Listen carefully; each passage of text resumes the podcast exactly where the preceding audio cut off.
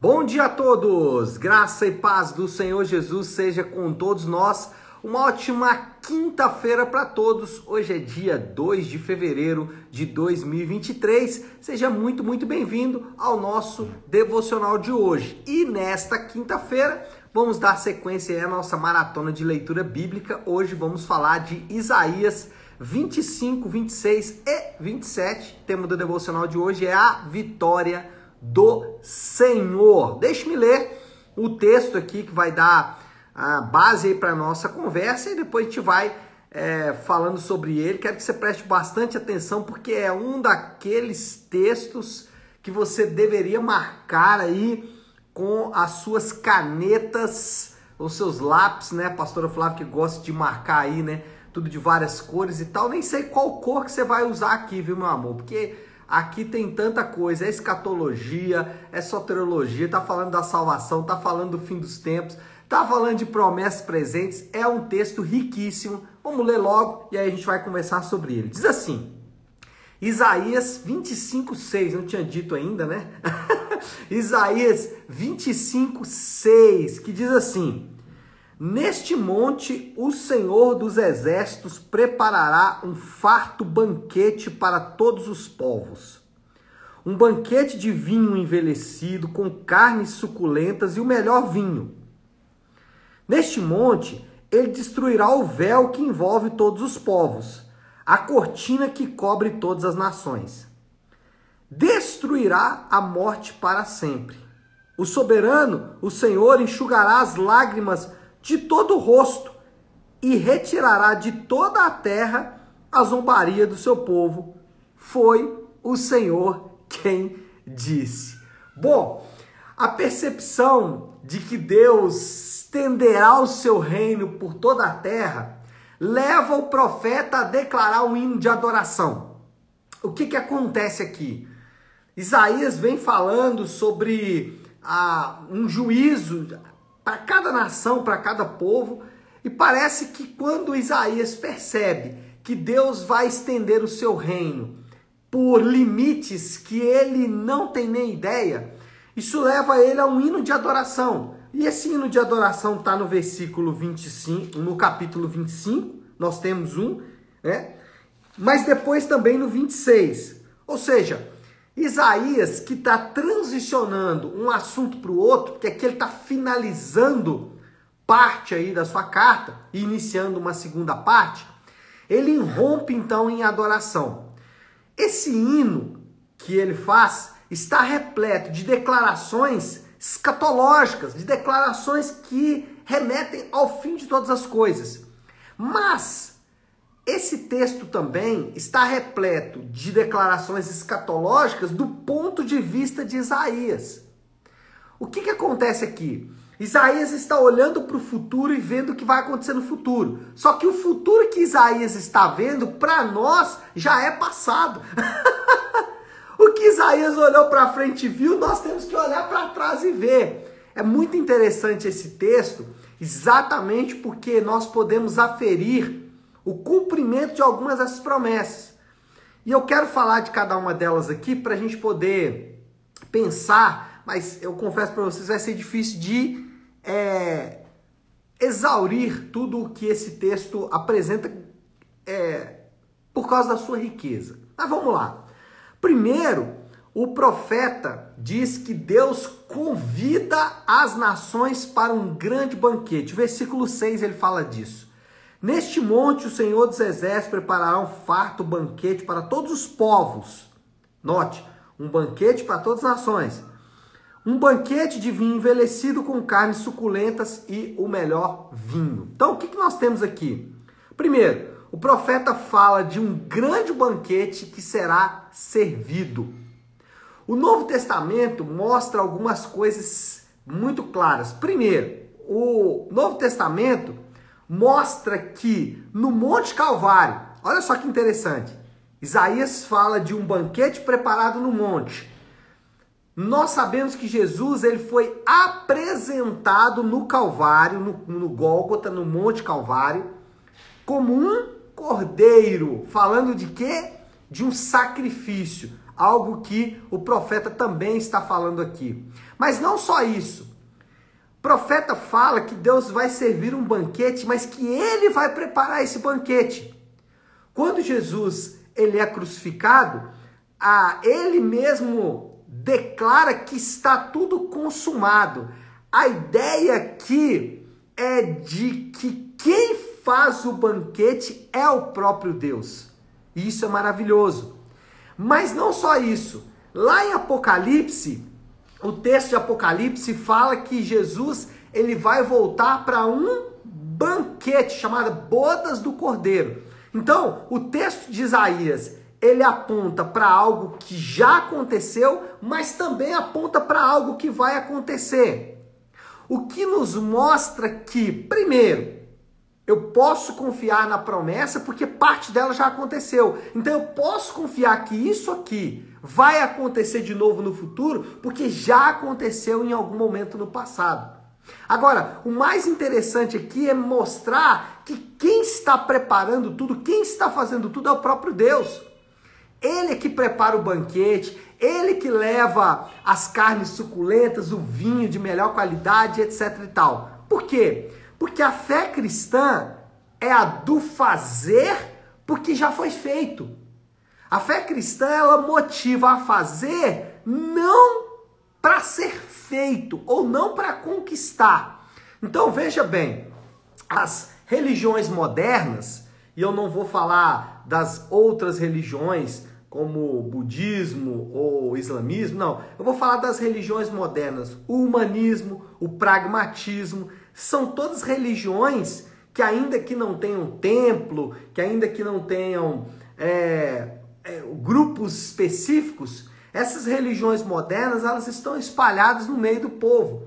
Até mesmo entre os crentes, o humanismo, o pragmatismo, ele está muito presente. Essas religiões, elas ensinam o seguinte: eu preciso fazer para que então eu obtenha as minhas conquistas. A fé cristã, ela ensina exatamente o contrário. Ela fala o seguinte: um grande banquete já foi preparado. As carnes de melhor qualidade já são servidas. O que ou qual é a maneira que você vai se portar diante de algo que já foi feito?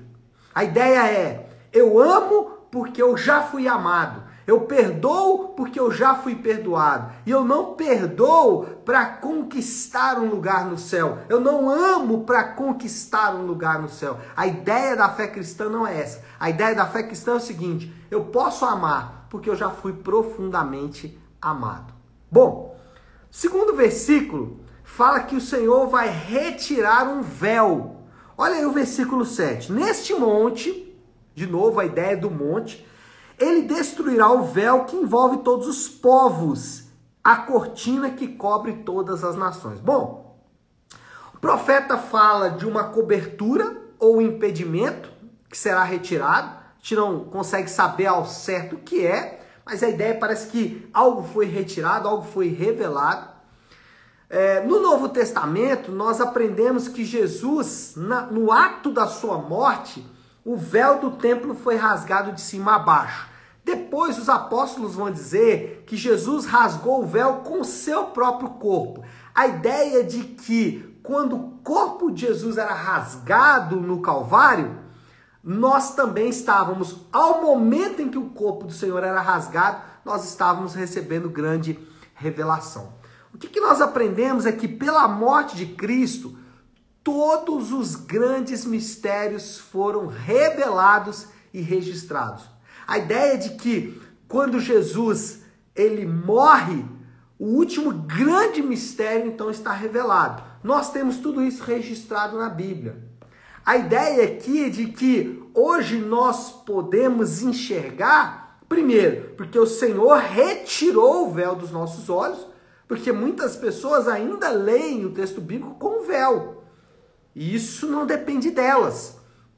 Não é pelo bom entendimento dela, volto no ponto anterior, não é porque ela vai fazer algo que algo será feito por ela. A ideia é nós podemos, ou os crentes podem, obter revelação de Deus porque o véu foi retirado deles. Porque algo foi feito por eles que os permite então enxergar. Mas a ideia aqui do texto é dizer que agora tudo que nós precisamos em relação à revelação já está entregue, já está registrado. Paulo vai dizer em Efésios que o último grande mistério que foi revelado é a igreja. A igreja, o corpo local de crentes, é o último grande mistério que foi revelado. Então, nós aprendemos aqui duas coisas. Primeiro, é que se o Senhor não tirar o véu dos nossos olhos, nós não vamos enxergar. E você já deve ter tido essa experiência de pregar para a pessoa e ela não entender absolutamente nada do que você falou ou simplesmente não aceitar. Para você parece uma grande ideia, parece uma grande resposta, mas para aquela pessoa não faz o menor sentido. Por quê? Porque ela ainda está com véu. Quem pode retirar esse véu é só o próprio Deus. Então essa é a primeira coisa. Segunda coisa que nós aprendemos aqui é que nós não precisamos ir em busca de resolver mistérios. Por quê? Porque tudo que nós precisamos para viver como crentes está revelado e registrado. Não precisamos de nenhuma grande revelação, não precisamos de nenhum grande ensino fora das escrituras. Então, quando é, Kardec redigiu ali o seu grande evangelho ele arrogou para si o fato de que ele estava descobrindo novas verdades, ele estava indo contra o que a própria Bíblia ensina, porque a Bíblia diz que o que tinha que ser revelado já foi revelado e está registrado. Terceiro ponto, e esse aqui é para arrepiar, né? Versículo 8 aí do capítulo 25. Destruirá a morte para sempre. O soberano, o Senhor, enxugará as lágrimas de todo o rosto e retirará de toda a terra a zombaria do seu povo. Foi o Senhor quem disse. Bom, Isaías fala algo simplesmente impressionante. Ele fala que a morte vai morrer. Ele fala que a morte vai morrer. Meu Deus do céu, isso é algo que a nossa cabeça natural, mesmo para aqueles que, que já têm, né? Ou que já conseguem entender claramente a palavra de Deus, que já tiveram o véu retirado, ainda assim é impressionante. Gente, a fé cristã é a única no mundo que oferece essa verdade. É a única que diz: olha, o grande inimigo vai ser derrotado. Jesus, quando ressuscitou, ele venceu a morte. A, o fato de três dias depois Jesus sair do túmulo é significativo demais para a fé cristã. Inclusive os apóstolos, eles se apoiaram nesse ensino. Talvez o ensino principal, o apoio principal que os apóstolos tiveram foi nisso. Por que, que as pessoas encaravam a morte nas arenas romanas de maneira tão tranquila? Parece até uma, um descontrole emocional, psicológico. Como as pessoas poderiam encarar a morte daquela forma? É porque o que estava por trás da coragem daquelas pessoas não era a sua própria coragem. Era o fato de que eles entendiam que eles não iriam morrer. Eles entendiam o seguinte: olha, os leões vão me devorar aqui, mas eu vou ressuscitar. É? Então, essa verdade, ela foi o centro do ensino dos apóstolos. Qual verdade? Os crentes não vão morrer e a fé cristã é a única que oferece essa verdade. O humanismo, ele diz o seguinte: aproveite a sua vida ao máximo, aproveite da melhor maneira. Né? Oito passos para uma família saudável, sete passos para uma vida financeira. Busque os seus sonhos, busque isso, busque aquilo. O humanismo vai ensinar isso. Por quê? Porque para ele a vida é curta. É 70, 80 anos, 60 anos. A vida é curta para um humanista. Mas para um cristão, a vida não acaba. E isso é muito glorioso. Bom, eu preciso encerrar. Eu falei que hoje seria difícil, né? Então vamos caminhar para o fim. Moral da história.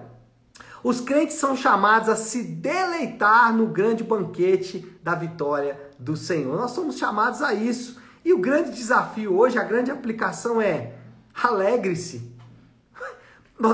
Nós não temos motivos para ficar ansiosos, preocupados, infelizes. Por quê? Leia esse texto. Alegre-se no que o Senhor já fez, no que o Senhor está fazendo e no que ele vai fazer no futuro. Alegre-se. Alegre-se.